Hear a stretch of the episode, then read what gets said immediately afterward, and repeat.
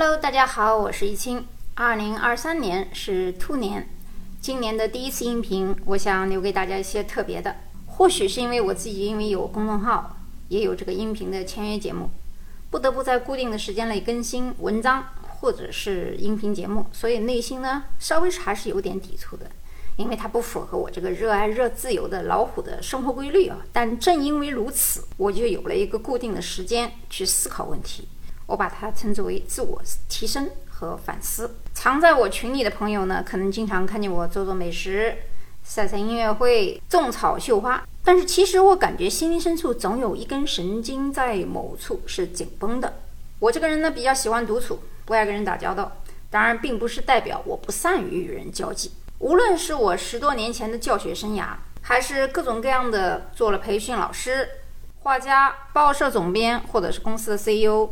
或者是留学和移民的咨询工作，但似乎看起来之间没有什么特别的联系。包括我读几个学位，从绘画艺术设计到数学到经济到金融，看起来也似乎没有联系。而且早在二零零三年到零五年的时候，也就是我做自媒体的高峰期，获得过无数的奖项，粉丝大概也超过有四百万。有人说，如果我不是选择到美国读书隐退，如果持续到现在，至少有一个亿的粉丝。现在是流量时代，流量就是钱。有人问我你是否可惜或者觉得后悔？我说从来没有。为什么？因为我没有遗憾。那么很多人经过了次的搬家、移民，或者是换专业、换工作，那么真的那些也是你想要的吗？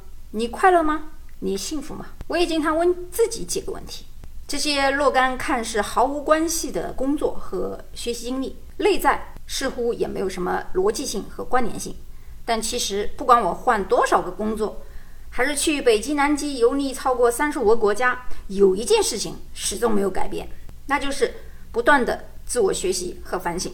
自我反省不是在神父面前忏悔，也不是简单的冥想和形式主义。我经常阶段性和静默式的自我思考，因为如果不是这样，我会觉得浑身不舒服。具体的讲，就是如果我不学习。我可能会生病。之前我跟群里的朋友讨论过这个问题啊，学习不一定是要读一本书，它也可以是今天学了一道菜，明天认识一个有趣的朋友，学了一门新手艺或者一个新思想，一切的这些呢，都会让我非常的兴奋，而且会快乐好几天。所以我想今天给大家分享的是，自我反省是如何有助于我们的是日常生活以及我们的工作和学习的。举个例子，在运动中，职业运动员经常需要反思犯错的动作或者是线路来提升成绩。如果不反思，不去否定自己已经无法完成的动作或者是错误的思路，可能不能提升成绩。而反省和反思，它不仅仅是一种学习的方式，更重要的是需要勇气，就是否定自我。很多人是做不到的。最近，桑俊成在澳网创造过了男单的历史记录，在美国佛罗里达州的布雷登顿的 RMG 学院进行了学习和系统训练。这个学院也培养出了像李娜这些优秀的中国运动员。他的父亲呢是中国足球顶级的中场球员，曾经是啊。妈妈呢乌娜是乒乓球双打世界冠军，良好的运动基因，而且他是个左撇子啊。青春期大部分时间是在美国度过的。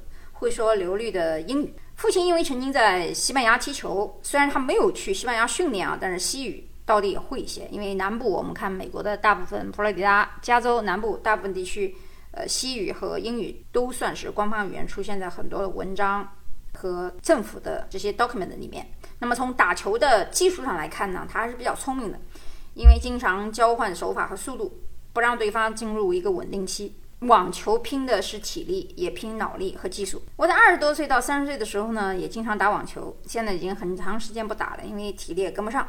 那我在看他比赛的时候呢，他经常用正手快速击球，掌握全场节奏，而且足够表现出他的沉稳。在分局上常常是用反手跳跃击打，这一点在李娜身上也有所体验。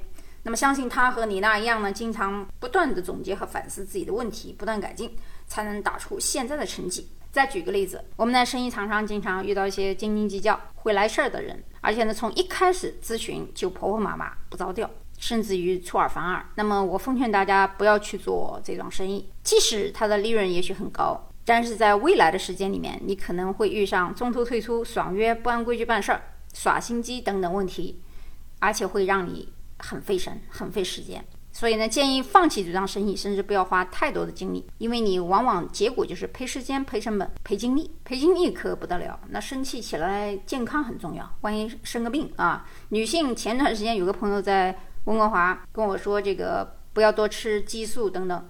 他说他那个时候吃了什么激素，得了一个乳腺癌，我就笑笑。那么我讲这个故事呢，是想告诉大家，年轻的时候我们身体好，但是呢没有什么耐心；中年的时候有钱。经历也不错，但是老了以后呢，也许很有钱，但是健康不行。所以呢，健康还是很重要的。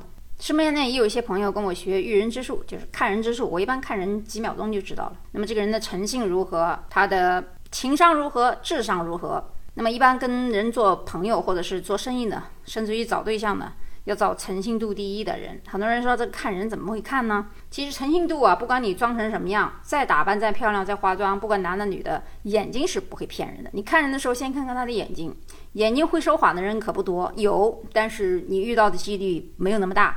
呃，顶级的骗子你怎么看也没有用，还要通过看相啊、背景的了解和沟通，你才能大体能看。你基本上我看每个人的微信。因为加我人比较多嘛，每天那么多人加，一加的话，我一看他微信用的是个啥个 icon，然后稍微讲几句话，我就知道他对方是什么学历背景，啊，有没有留学的经验。那英语你随便说几句他就知道了，啊，进了群以后是不是个五毛，基本上你都能知道。所以呢，我们看人做生意的时候，我让大家坚持一个原则啊，就是如果你遇到这样不着调的人，不要做生意，不要做朋友，更不要一同前行，因为为了一些小利润。将来你栽的跟头比你付出的惨重的多，可不是一次两次，甚至于有的人要搭上一辈子啊！你比如说找了一个不合适的人结婚，生两个孩子，被他带的调教又不好，本身这个人如果就喜欢打人，放心，打人的人他打一次就会打第二次啊！不管是男的女的虐待，有有的时候女孩子会被男人虐待，男人也会被女人虐待啊！你要遇上个东北的，我说多了一会儿又加上一扣上一个地域歧视的帽子啊！所以古人讲的话，老年人讲的话。民间传说的一些事情，它有没有道理呢？兼听则明啊！当然，你也可以去反向思考。不着调的人，经常不要看他的朋友圈，甚至要拉黑，不要手软啊！减法会给你节约出很多的时间和精力，甚至于成本。从一开始呢，很多人其实做不到冷面的，因为不习惯，拉不下面子，其实是看不透。如果你经常反思、修正自我，久而久之呢，会完全看到这样的效果。新冠三年，很多老人一夜之间从北到南全部中招。很多很普通的药都很难买到，我现在还没有阳过，但是呢，帮助别人在美国弄一些药呢，我还特地去我的家庭医生那儿去抽过血，说了个小谎，这疼那疼的，只为拿到一些处方药。结果呢，我啥事儿没有，却查出来一个骨密度里面缺少 D 三，其他倒是蛮好啊。我的所有的指标居然是中值中的中值，就是标准的标准，就是 D 三的值有点低。那么医生呢，给我开了很大的这个量，让我在一周之内补多少毫升毫克。事后呢，我在想啊，其实我本意啊，并不知道我身体里面缺少何种维生素，但是呢，为了帮助别人呢，所以间接的也帮助了自己。所以我在反思啊，当我们为别人解决问题的时候，你才能赚到大钱，而不是生意。生意是赚不了大钱的。而当我们在做生意的时候，比如说在留学移民、财产配置的过程当中，如果你可以帮助到他人的需求，解决了问题，这才是你真正的赚到钱的时候，因为他们会感恩，感恩就会有复利。所以赚钱不会让你财富自由，但是你帮人解决问题的时候，你有机会实现财富自由。虽然我一直对自己讲，我好心帮一个人或者无私传教的时候，我并不想得到任何回报，是真的吗？其实不是。是因为我自己不想去回报，因为我深知一个道理：如果你帮了一个别人，你还图什么回报的话，有可能伤的不是别人，是伤了自己的心。呃，睿智一点，大家要看出人性之恶当中有一点，就是你帮别人是出于自愿，就等同于爱一个人、喜欢一个人，你愿意帮他就好了。但是不要想有什么天长地久的鬼话，也不要想有别人给你回报，因为记住你恩的人很少，睚眦必报的人很多啊，这是人性。所以自省。往往能够让我们自己看清路线、看清人性、看清脉络，不至于悲观失望。相反，一个平常心的不争不抢，带给你的可能是祥和安宁以及超乎想象的回报。不定期的自省和思考，能让你关注真正重要的人、重要的事儿、重要的点，让你做出更好的选择。当我们做到以上几点的时候，又常常给人感觉很冷漠。看看我群里一些新人的表情，我有时候开会或者跟同僚的眼色，我就马上意识到我的冷漠，那有多吓人？是我不懂人际关系吗？非也。但是是否可以调整一下，或者改变一下不同的态度去对待我的粉丝或者是下属呢？我也经常反思。那反思不代表能做好，经常我会根据自己的心情或或者是性格 来对待他们。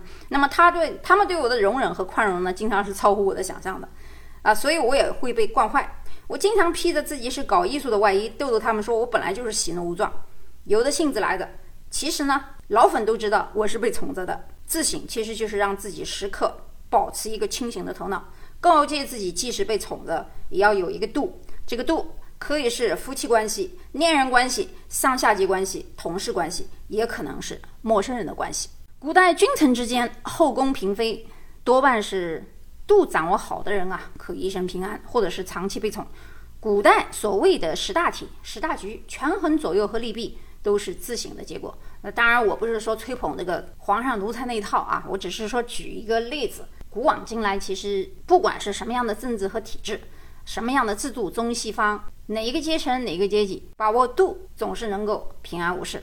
坦白讲，我即使自省不断、修正不断，也会有失败的时候，所以不要害怕失败。但是不断的自省呢，可以树立更好的人际关系，需要多一点的时间去关怀下属或者其他人的需求上，帮助他们改进，并且让他们认识自我的价值。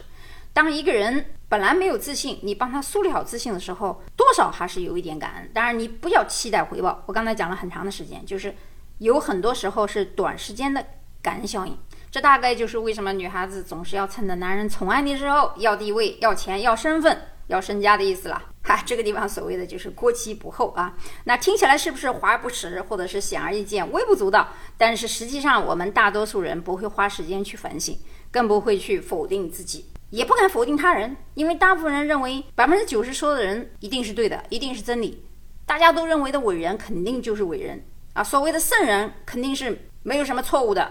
流行的人口、流行的话语一定有话语权。但其实，往往真理都是掌握在少数人手里，而那些敢于对自己和他人说不的人，才是改变的开始。这种方法呢，帮助了我，我很感激。那么，在美国，我敢于跟白人说不，敢跟教授讨论，敢当着六百多个大教堂的面让一个白人男闭嘴，敢于否定历史书上关于人类起源的谬论，敢于挑战所谓的中西方传统以及人为规定的社会准则。那什么是准则？谁规定准则？我为什么要服从他？他们是否有道理？我是否要遵守？我遵守的好处是什么？坏处是什么？我为什么要 follow？这一系列问题经常会出现我的深夜反思当中。那么上一期呢，我们也讲述了英语的字母的起源和《阿凡达》电影二的设计底蕴以及星球文明。这几天呢，我又看了很多从英文的欧亨利的小说集和《野心的呼唤》。三十年前我看过许多类似的中文版本，但是三十年后我在读英文版的时候，居然被感动得稀里哗啦。巴克的命运啊，我们讲的是《野性的呼唤》里面这个狗的名字叫巴克，它的命运本不该与狼为伍，但是呢，狗也是从狼演变转变而来的，它顺应了属于自己的本性，回归了自由的森林。我们是否也应该顺应一下本性，寻找自己心灵深处的某种好奇心、某种探秘心和自由呢？关于开悟，我在群里讲的很多的是，你们有缘听得懂，我敲你三下木鱼，三更半夜三点来。情商就比较高，当然我举个例子，这是笑话。那么我读到的一个定义是说，思考的间隙即开悟，意思是说呢，开悟不需要到山顶修行三十年，而是一个时时刻刻都可以达到的境界。你每天都可以提高自己的开悟水平。幸福、爱、激情，这些都不是我们追寻的事物，而是我们做出的选择。有人呢根本就不敢选择，即使有机会好好爱一场，有人也不敢抓住机会，患得患失，那就体会不到激情和幸福。之所以后来的不幸福，多半是把过去和现在，甚至于未来做比较。有的人比较事，有的人比较人，有的人比较财富，所以才会有失落感和不幸福感。理性很强的人，可以通过不断训练自己的五感反应获得平和。我的五感反应是天生具有的。什么叫五感反应呢？就是漠视自己无法控制的事情，而且对很多事情视而不见。那这种本能，有的人天赋就比较高，有的人需要后天培养，有的人一辈子也觉悟不到。我是从来不关心外界对我的评价的，因为无用。我也从来不看任何小视频和评论，浪费时间，更不看新闻和很多的社交媒体。很多人问我你有没有 Instagram，什么 Facebook 还是什么 Twitter？我告诉你，虽然有，也许多少年之前我注册过，后来就再也不用，也不更新。为什么？你跟了你得删，麻烦事儿多。因为呢，我会主动学习，我不需要去听别人给我单方面的灌输嘛。就像看电视一样，你看电视单方面电视频道给你个灌输，你跟他没有互动。为什么看互联网的人会比整天在家看二十四小时电视的人会学会思考呢？因为互联网首先你在选新闻啊，对吧？你在选页面啊，它是个互动的过程。那我更不喜欢看这些东西，是因为我界限之外，我主动的去搜索我想学习的东西。另外，我会屏蔽脑海中的噪音和杂念，也不参与政治讨论。我不参与政治讨论，不代表我不懂政治啊。我远离郁郁寡欢的人，因为郁郁寡欢的人和性格不好的人给你带来的都是负面影响。我珍惜当下，我阅读哲学作品，喜欢思考和冥想，喜欢和快乐知足的人来往，更喜欢与智慧的人交流。我从不去比较过去和未来，活到现在，我也从来没有遗憾。通常你的幸福指数的高低取决于你对遗憾的放弃，这是一种选择，不是追求。最近我偶尔也会躁动不安定。那是因为你心中有牵挂、有欲念，所以要定定神，放弃幻想和一切不确定的因素，就会回归安定和自然。这就是冥想和自我反省的益处。在今天听完我的节目快结束的时候，在你开启第二天之前，坐下来深呼吸，反思一下，然后你就能目睹这个习惯为你的人生带来的效果。这绝不是心灵鸡汤节目，这是帮你理财、看透人性、洞察社会的节目。记住今天最重要的话：赚大钱，绝不仅仅是做生意，而是你帮助别人的能力大小。我是易清，我们下期节目再见。